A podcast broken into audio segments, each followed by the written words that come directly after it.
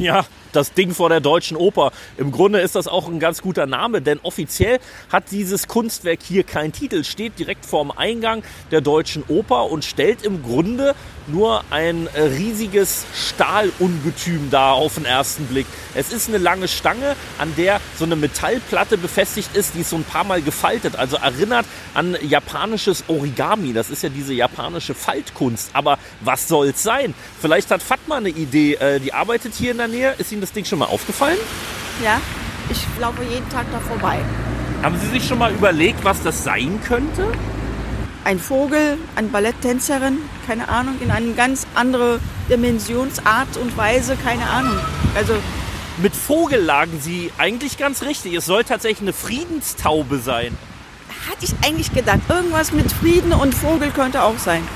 Ja, allerdings ist die Frage, Mensch, warum steht denn das Ding hier? Und wenn wir uns jetzt mal erinnern, 1960, 61 wurde das hier aufgestellt zur Eröffnung der Deutschen Oper. Das war ja Zeit des Kalten Krieges. Und da macht die Friedenstaube dann natürlich Sinn als Friedenssymbol. Ähm, Fatma, wenn Sie jetzt entscheiden müssen, ist Kunst oder kann weg?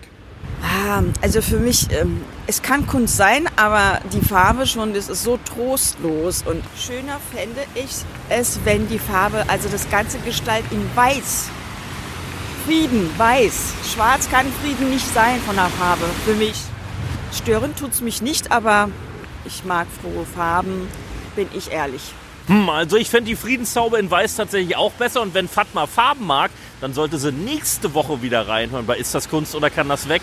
Weil da geht's wirklich um ein richtig farbenfrohes Kunstwerk. Das steht in Marzahn.